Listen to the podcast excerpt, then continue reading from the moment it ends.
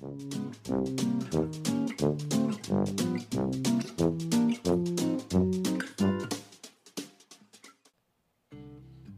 更けの飛び地ラジオ9回目よろしくお願いしますお願いします。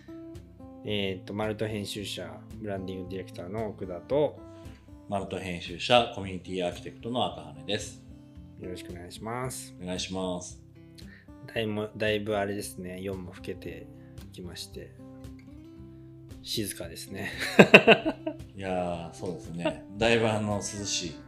涼しくない？本当は本当に前回大雨の話しましたけどあのお大雨とかね長雨からずっと涼しいね。もうね、急に気温は下がってね、そうっすよね。秋ですね。26度とか56度うん。とかで夜も20度223度なんで。暑っみたいな体験がちょっと本当に8月10日ぐらいからしてないね。まあま毎年だいたいお盆明けまではね、あのクーラーをさすがに長野県でも考えたりするんですけど、うん。にし3週間ぐらいかな。うん。7月の終わりぐらいからお盆の15、6日ぐらいまで。うん。まあ今年はなんか、うん。あのあっという間に夏が終わった赤羽家はクーラーあんの？あのー 僕のところはね実は1台あります。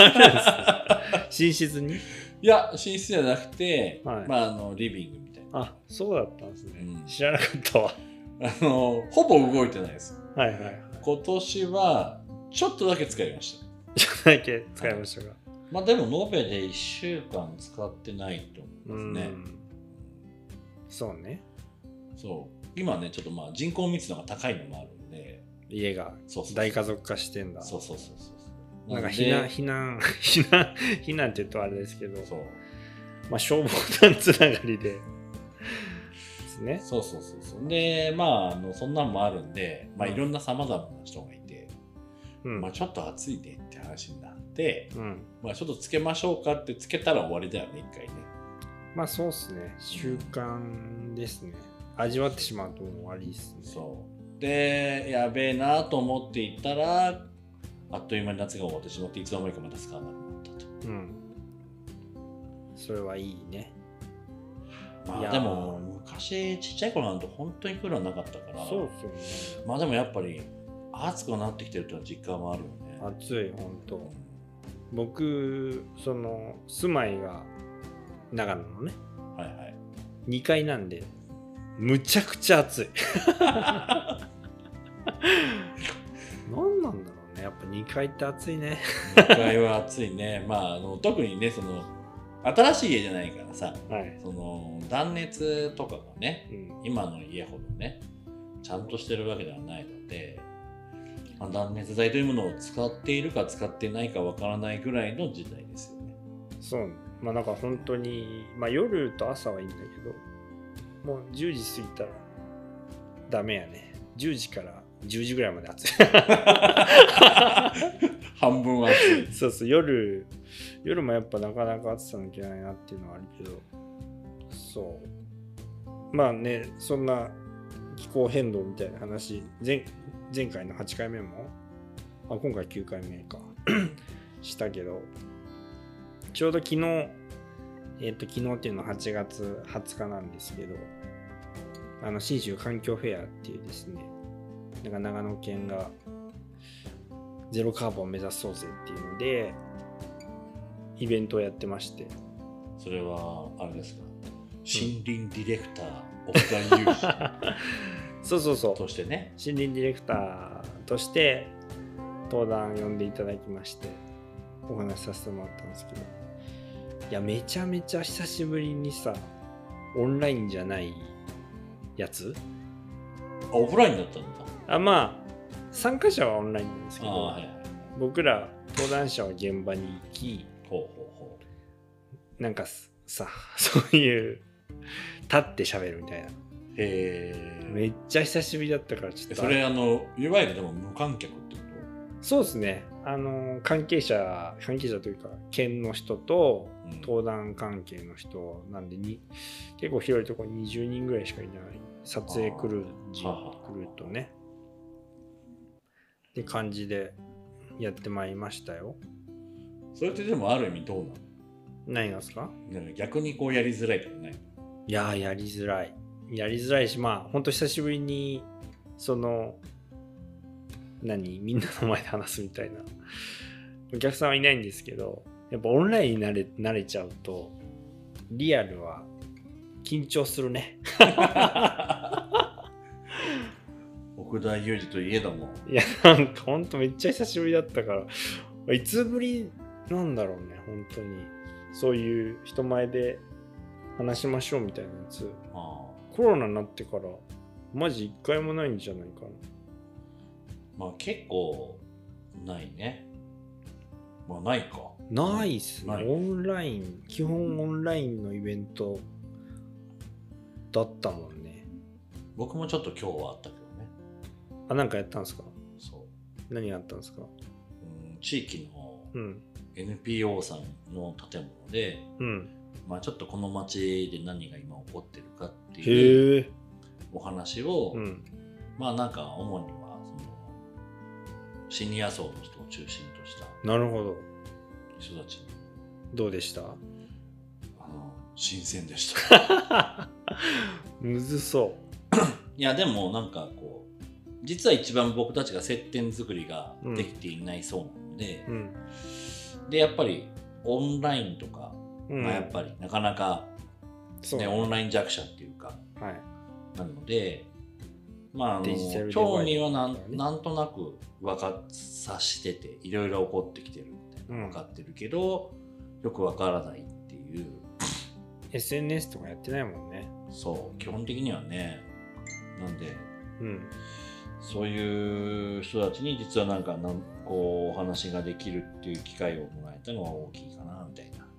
ん？どこ主催のイベントなんですか？うんとね NPO あかりさんっていう、へえ、うん高齢者、えーっと支援施設なのかな？はいはい。うんそこで講演して、そどんな反応があったんですか？うどんな反なんか結構あそんなことが起きてたのねっていうはい。新しい発見がいっぱいありました。よかったですね。はい、でもちょっといろいろお店に入りづらいっていうあ話があり、素直なね。はい、まあでも僕らも言ってもさ、昔からの商店街にあるお店、うん。入りづらいもんね。まあ知らないからね。まあ知らないっていうあまあ僕ら向けじゃないいっていうのもあるけど、もちろん、あの、なんだっけ、結構ブティックみたいなさ、わかるわかる。お母さん向けのやつあるじゃないですか。絶対入ったことないもんね。入ったことない。メガネ屋さんとかもあるけどさ、すごいちっちゃいメガネ屋さんあるじゃないですか。すごい興味あるんだけど、ん入れないんですよ、なかなか。僕はそこに一歩踏み入れたけど、いやーだから、まあそりゃそうだよねとは思いますよね。まあでもやっぱオンラインじゃなくてそのオフラインもいいなって思いましたよやっぱ今日はいや、オンラインいいよ、よね。あ、オンラインじゃないよ。そのリアルでやるとさ、その 終わった後とかに立ち話的なのがあるじゃないですか。わかる意外とそこが大事だよ大事じゃないですか。なんかあの、オンラインでやった時の、お疲れ様でした、すんみたいな。で急に無の空間に引き戻されて何だったんだろう、今。狐かな？みたいな感じの空間ありあるじゃないですか。そうそしてあの全体ではなんとなく恥ずかしくてうん。発言ができない人あがー最後にちょこっと来てろちょこっとよ寄り添ってきて実はこれとかってどうなってるんですか？とかめちゃくちゃあるね。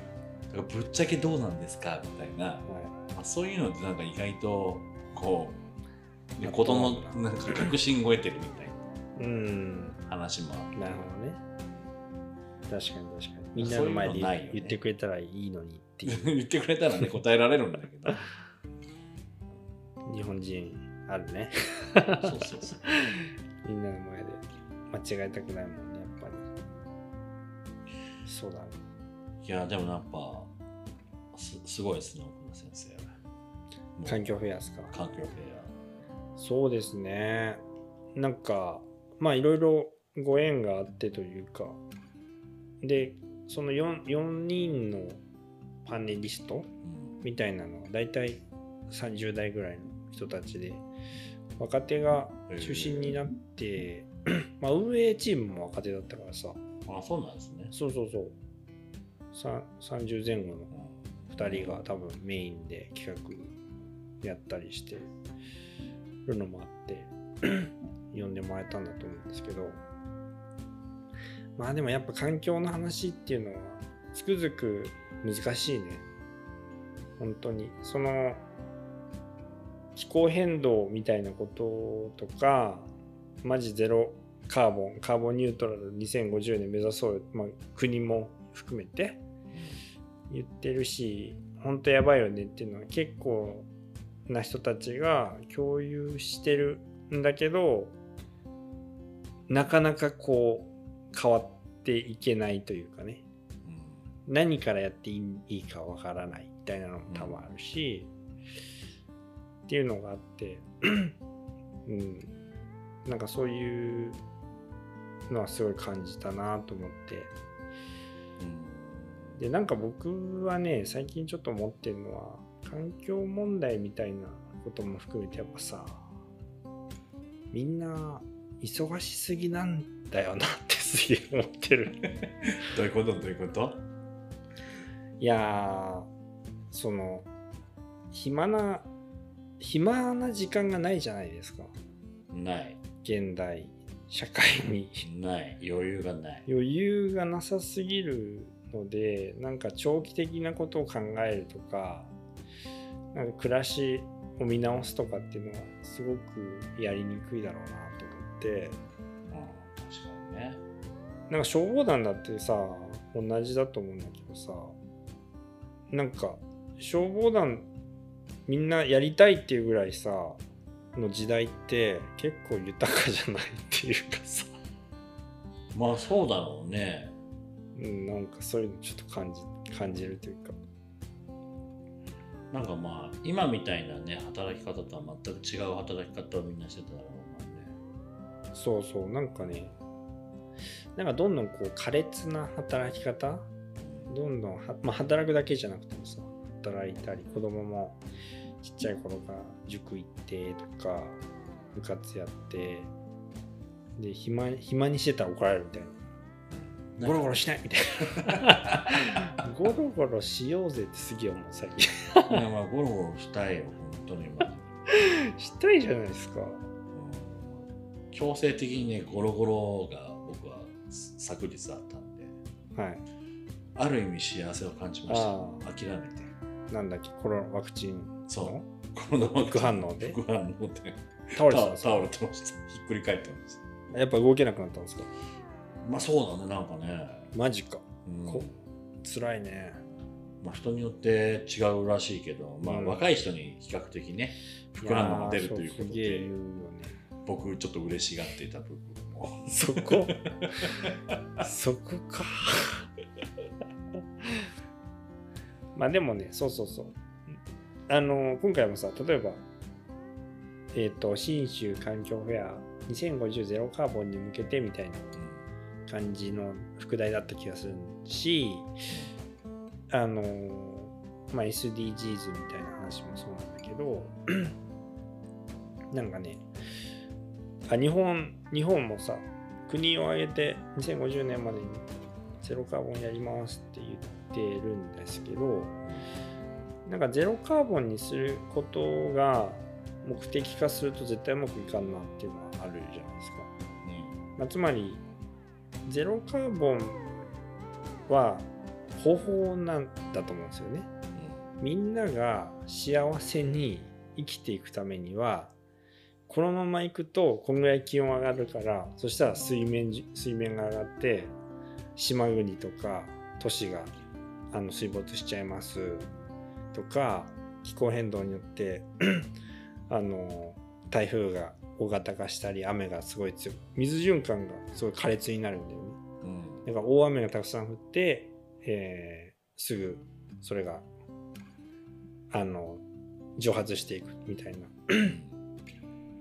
で平均1.5度とか平均2度上がるっていう時にあ2度かと思うけど平均なので5度上がるとこもあれば上がらほぼ上がらないとかむしろちょっと下がるみたいなとこもあって平均に2度なんで。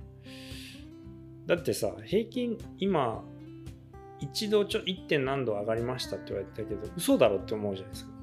うん。もっと上がってるやろって思いません？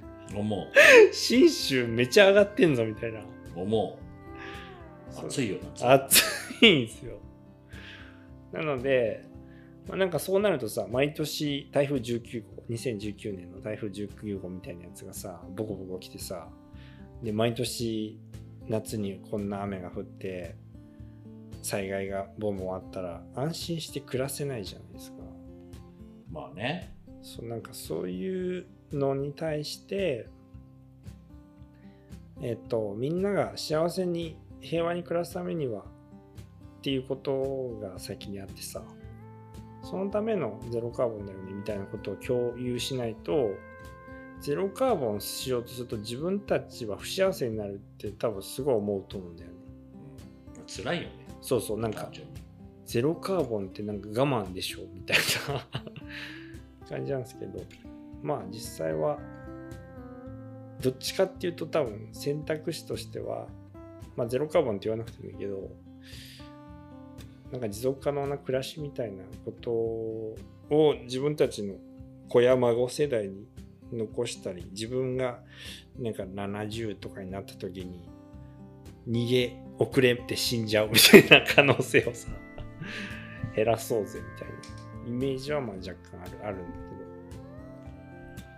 けど。であのそこからの先の話は結構難しくて例えば大和はってさ森を作る暮らしを作るっていうのがビジョンあミッションなんだけどこれはその正しさで社会を変えていくのは難しいってことを思った時にうん豊かな暮らしってどんな暮らしなんだろうかっていうのをみんなで考えて でこんな暮らし方どうすかみたいな提案をした時にあそんな暮らし方いいねっていうことが森づくりにつながってるっていうようなあのまあビジネスをやろうと。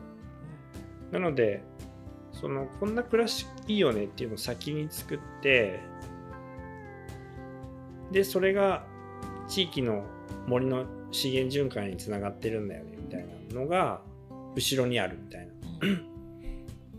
ことができたらいいなと思うので本来はそのなんか結局 CO2 めっちゃ出してるのほぼほぼ木、まあ、事業体の方が多いのでなんか木僕らの普通の選択いいなと思う選択が 持続可能な暮らしにつながっていたら本当は何の問題もないのになって思いながらいるとこはあるんだけどね。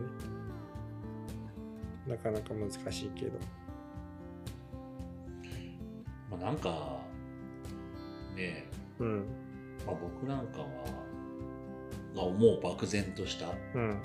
ものはまあ確かになんか最近変だよねっていうのはすげえみんな感じてると思うし、うん。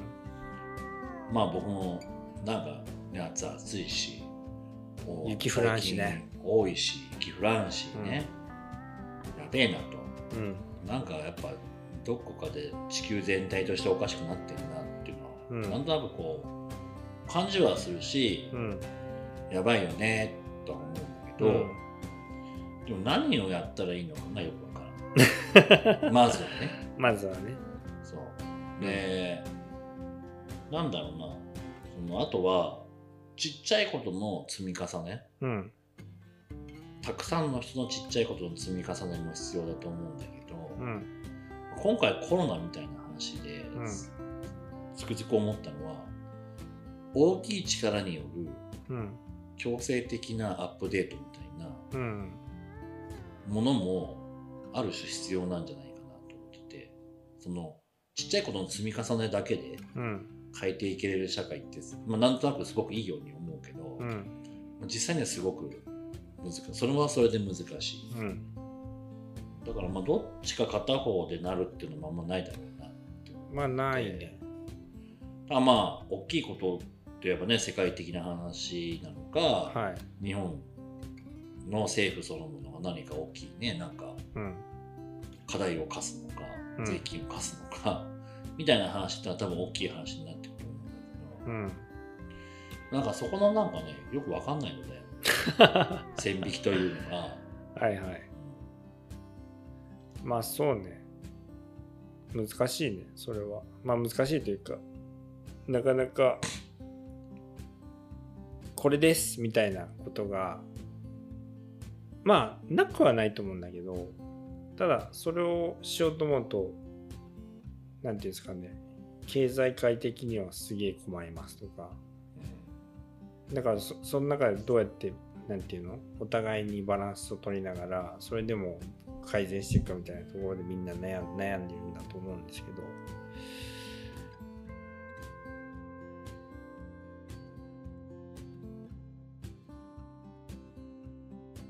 まあでも結局最初の話に戻るんだけど暇が必要なんですよ。その心を、いやなんなんていうの？例えばさあのゴミ問題とかもその僕ら競技って作ってるじゃないですか。はいはい。競技っていうのを作ってるんだけどそれは昔日本ですごい使ってた時は量り売りだったんだよね。肉屋さんとかうん。魚屋さんとかさあって。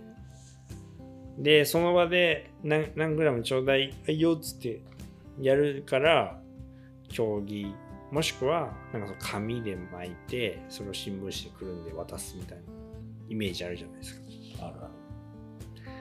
でもそれがなんかそその全部あのスーパーマーケットみたいなところで包装されてパッケージされてないと不便だよねみたいな状態になってるから今スーパー買い物行ってさ料理したらさめちゃめちゃプラスチック出るなって思うんですけど。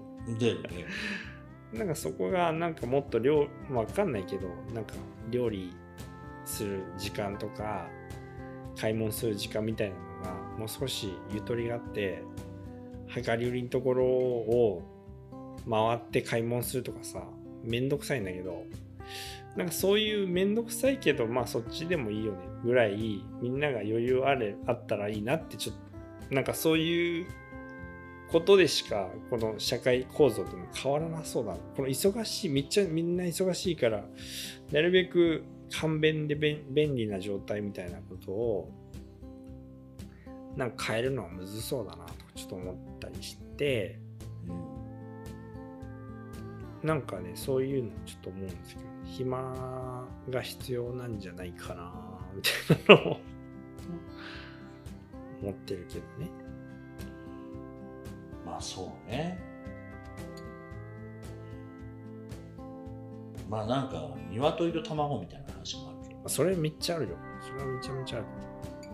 なんかうん。結局じゃあちょっと時間が作れてうん。でも実際に量り売りしてるとこって今ある？あんまりないっす。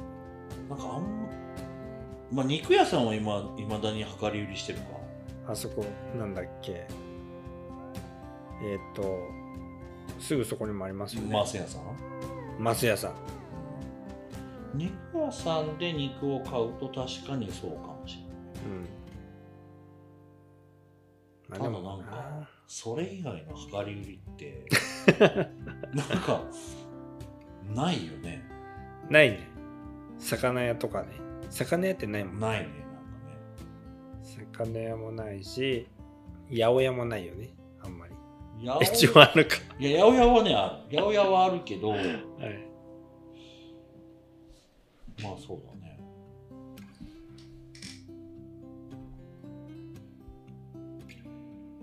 まあそういうのもまたあれだよね、うん。どっちもどっちみたいまあそうだね。なあとそういう観点でいくとうん。自炊と外食ってどっちの方がいいですか？いやーどっちでももいいけどさ。いいの？い やそうた確かに外食はさそのごはい。ゴミの数あでもそっかむずいね。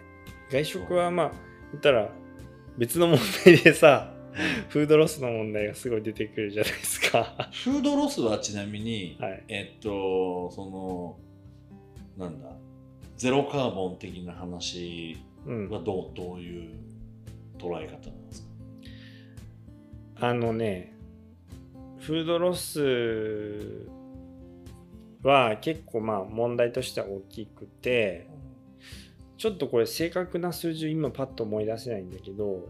えっとゴミの焼却処費用がさ 2, 2兆円日本でかかっててその家庭ゴミみたいなのが確か1兆円でそのうちそのかなりのエネルギーが生ゴミ燃やすのに使われるっていう話をえー、結局水分だからさほうほうほうよりね。より熱量をそうあの着火剤とか可燃剤みたいなやつを入れないと焼却できないっていうのがあっていう話をこの間聞いたから多分そのフードロスで参拝の部分も全く同じ構造だと思うんだよね。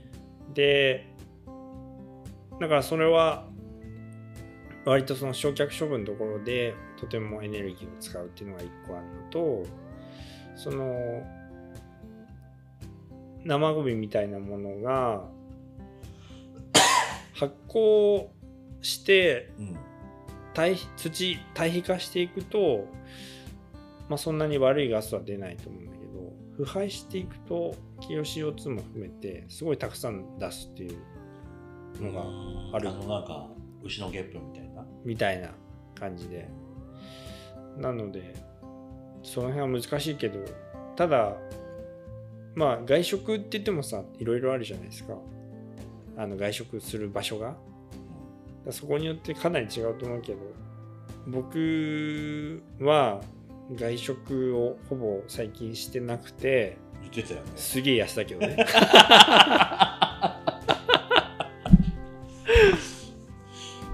なんかさそういうのもさ、うん。こう分かるといいなっていうのはあるよね。確かにね。全部さちょっと文平さんにさでも 文平さんと友達なわけじゃないんだけどあの箕輪町出身の超有名デザイナーの文平銀座に、はい。私の大先輩のあそっか。はい、高校がね。稲北高校だ。北高校で。実は一緒と言っていいのかわからないですけど。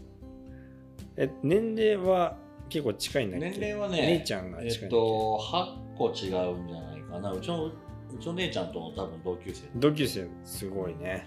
多分あのクラスがいっぱいあってうちの姉ちゃんマイナーだったからそんなにあの多分知らないと思います、そうだから文平さんみたいな人にビジュアライズして すげえわかりやすくそれがなんか網羅的になってると結構いいかもね。確かに。そうなんか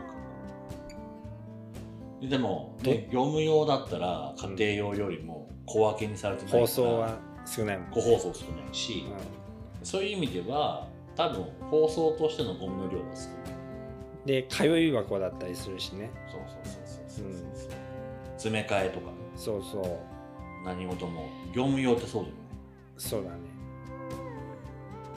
だからそういう意味では家庭よりプラスでもフードロスの量とすると大量うん 悩ましすぎる。悩ましいよね。まあでも本当最近だから家ですげえ料理するようになってさプラゴミ超出んなっていうかこんなに放送しなきゃダメなんやなってすげえ思うけどね。なんかプラゴミうんぬんっていうよりはそうだね。ゴミ多いな。いやねゴミ多いですよ本当に。うん。大変。ゴミ屋さんやって。そうそうそうそう もうね夏場ねペットボトルもうすごい僕も買うから何も言えないんですけど。まあ本当にペットボトル多い、そうなんだ。うん、なるほどね。そう。でまああちなみにゴミを洗ってあるか洗ってないかって、うん。なんかゼロカーボンは何かあります？例えば缶とか瓶とか。洗って出してねって。うん。乾かして出してね。絶対あるんじゃないですかあるかな。絶対あると思うけどいやていうかその処理しにくいですもんね単純に。そうだからまああの中身がねちゃんと洗ってなって乾いてないと、うん。まあなんか液体がいっぱい出てきて、まあ、うん。集めるとき大変なんですよ。単純に、単純にでもそれはもう単純にやめてくださいですそうよそう、洗っとけやとか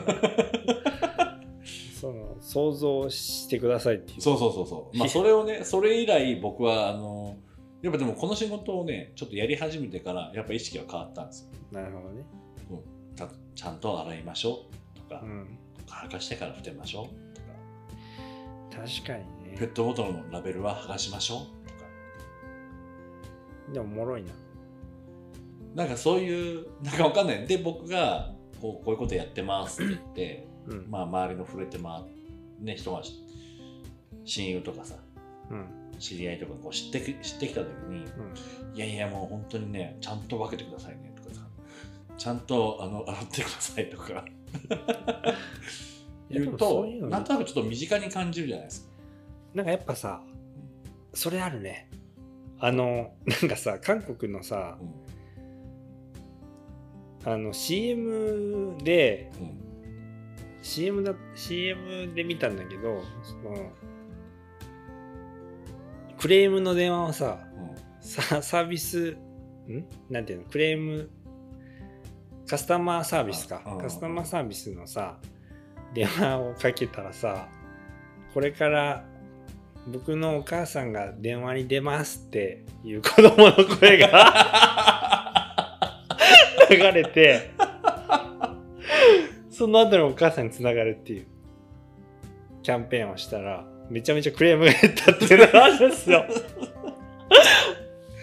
まあまあ、まあそれに近しいかもしれない。そうそう、ね結局さなんかり僕らがやってる森の話もそうだけど普段こう全く目に見えない人たちの顔とかその人格ゴミを収集してくれてる人や森で働いてる人や農家の人とかさっていうのをどんどんこう僕のお父さん頑張ってますみたいなさうん。とか私の息子がやってますみたいな私の娘がやってますっていうことをあこの人も人の親であり人の子であるっていう自分と同じなんだみたいなことを考えるきっかけがあるとやっぱちょっと行動変わりそうな気がする。すごく変わるよ。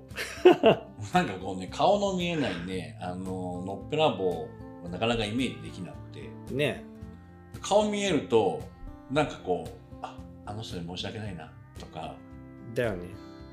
なるから、なんかね、まあそういうのも一つあるのかな。そうね。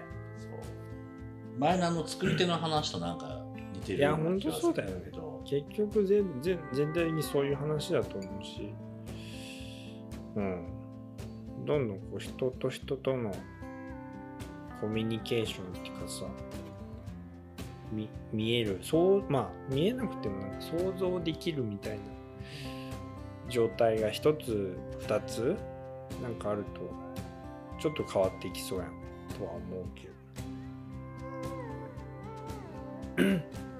まあそれゼロカーボンの話をした時にそれこそまあ難しいんだけど自分まあよくさここれはあの今回のさちょっと、まあ、次回にした方がいいかもしれないんですけど美術展美術辰野美術館である企画展のそのコンセプト文章みたいなやつにさ私たちの世代は逃げ切れるけれど次の世代の人たちは大変だっていうのを聞くことがあるけど逃げ切れるなんていう言葉を使うのはやめにしようっていうさうん。導入文章を書いたんですけどほう。ここに来てなんかそこにリンクしてきますね。そうそうそうで結局でもそういう自分たちはいいけど次は大大大変だよねっていうことって、まあ、結構言う人いるじゃないですか、まあね。う、ん結構いるんですよね。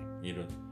なんだけどまあそんなこと言うのはちょっとやめましょうや。みたいなさ。あの次の人目の前にいるし。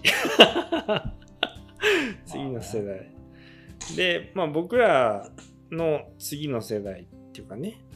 とかまああかねさんの娘やその娘の子供ができた時みたいなことを考えるとやっぱちょっとなんかそういう想像力持てるといいなぁとは思うんですけどね。なんか確かにその孫が洪水災害温暖化で苦しむ未来よりは違う方がいいなみたいなのがなんかちょっとドライバーになるといいんですけど。まあそのためにもさっき話してたような ちょっとわかんないんですけどみたいなことをめちゃくちゃ集めてこっちよりこっちみたいな感じだよね。そうそれをなんとなくねうん。でも絶対じゃないじゃないですかこっちよりこっちが。うん。100%こっちが絶対良くてうん。こっちが絶対悪いみたいな話もないんだけど、なんか51%と49%みたいな まあそういうエビデンスでこっちだと,、えっと例えば CO2 は何どれぐらい出てまあ別の問題はこれぐらいで出ます、でこっちだとこっちの CO2 排出量は多いんだけどこっちの問題は少ないですみたいなことが、まあ、もうちょっとクリアになっていくと自分の頭で考えてそう。結局それが大事だと思うんだよね。こっちかねみたいな。そのそうだねなんかこう、まあ、どっちを選んだにしてもなんかある種その影響が分かった上で選択しているっていうのは責任を負って選択をするので。うん。それ変わってくると思うんだよね多分。だから今なんかみんな無責任じゃないですか。確かにね、いわゆる。そうだね。そう。でもそれってあのー結果が分かんないんでうん。分かんないがゆえの無責任みたいなめっちゃあるねそでれはなんで分かった上での責任を負いながら選択をしていくっていうことが多分これからのうん。我々に課されているみたいそうやね。な、うん。のがだから一個一個責任を負ってね増やしていくのかうん。まあなんかこう未来に対するある種そういう責任を果たしていくのかみたいな、うん。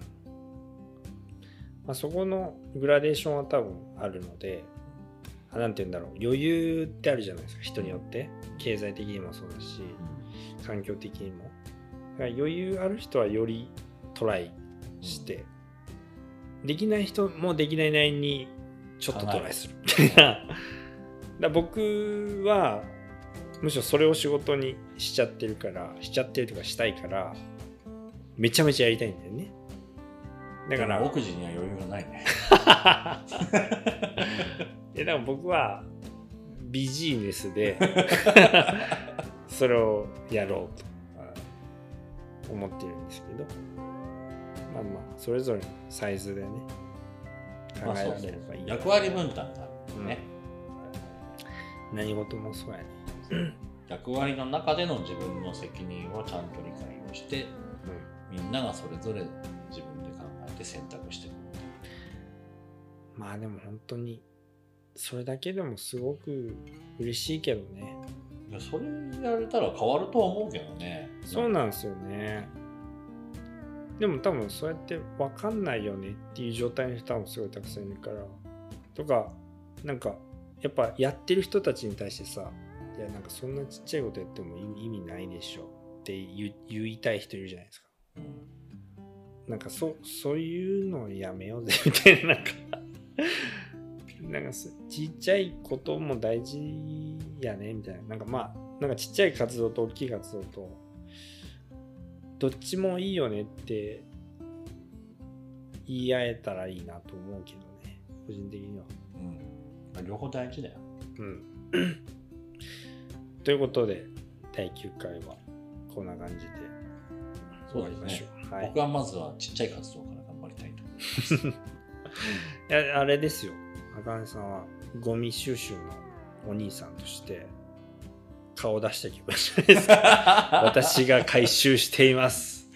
ペペットボトル洗ってねっていう。そうそう。それはねあの触れて回ってる。これからも啓蒙していきます。皆さんあのペットボトルはちゃんと洗ってラベルを剥がしてキャップはキャップであの集めておりますのでね。それをちゃんと分けてあの押してください。あでも確かにさキャップって分かりにくいね。あそあなんかもちろんなんかううん。捨てるところにキャップ入れとかあるじゃないですか。あるある。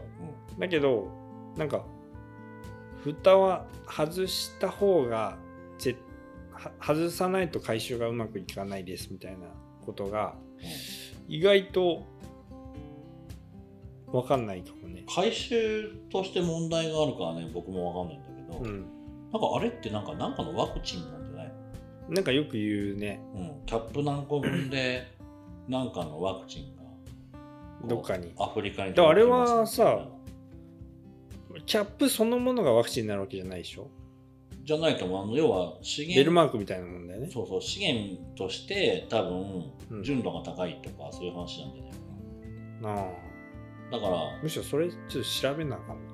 これはあのごごめんなさい、すいません。だいぶ適当に喋ってます、ここは。はい、ただ、分けてください。まあ分けた方がとりあえずアフリカにワクチンが行くってことは行くと思うんだよね。よく書いてありますなんかもんね。聞くじゃん。うん、そうゴミのゴミ箱のところとか書いてあるんだけど僕もなんだろうなんでなんだろうと思いながら調べずに来ちゃった調べましょはい。うはい、じゃあ皆さん、ググっていただいて、はい、お疲れ様ですありがとうございありがとうござい。ます